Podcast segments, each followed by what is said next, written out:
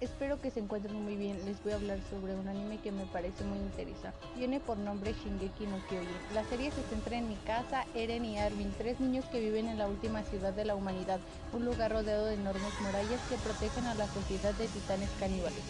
Los engendros no han traspasado esos muros en más de 100 años, y aunque los escuadrones existen, pasan la mayor parte de su tiempo viviendo de los impuestos, engordando y emborrachándose.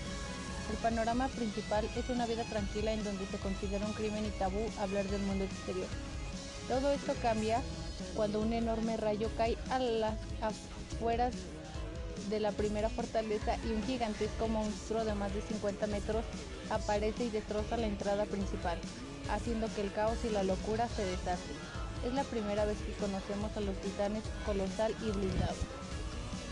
El ataque toma a todos desprevenidos y confiados. Los soldados únicamente sirven para correr despavoridos. En medio del caos, Carla, la mamá de Eren y hasta cierto punto de mi casa, muere devorada por un titán después de que su casa colapsó encima de ella. Cinco años después de ese terrible ataque en donde la humanidad fue replegada a otro muro y falleció el 20% de la sociedad, los tres protagonistas se gradúan de su entrenamiento y tienen toda la intención de ingresar al escuadrón de exploración, pero un duro golpe de realidad los acecha a la vuelta de la esquina.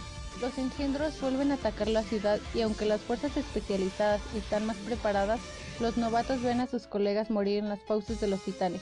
Se dan cuenta de qué tan peligroso es en verdad todo, todo esto y después de que Eren es engullido por un titán, momento en el que realmente pensamos que había fallecido vemos que es capaz de convertirse en uno y manejarlo a voluntad, después de un breve lapso en donde casi mata a Mikasa. El punto es que la humanidad pudo hacer uso de sus habilidades para sellar el hoyo por donde estaban ingresando los enemigos y recuperar el distrito de Troll. Pero no todos los hombres confían en la lealtad del personaje. En esta parte también conocemos un poco del letal y algo extraño Capitán Levi quien jugará un papel de suma importancia en el resto de la historia.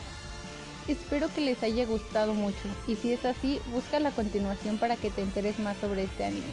Mi nombre es Diana Hernández y fue un gusto haberles hablado sobre esto.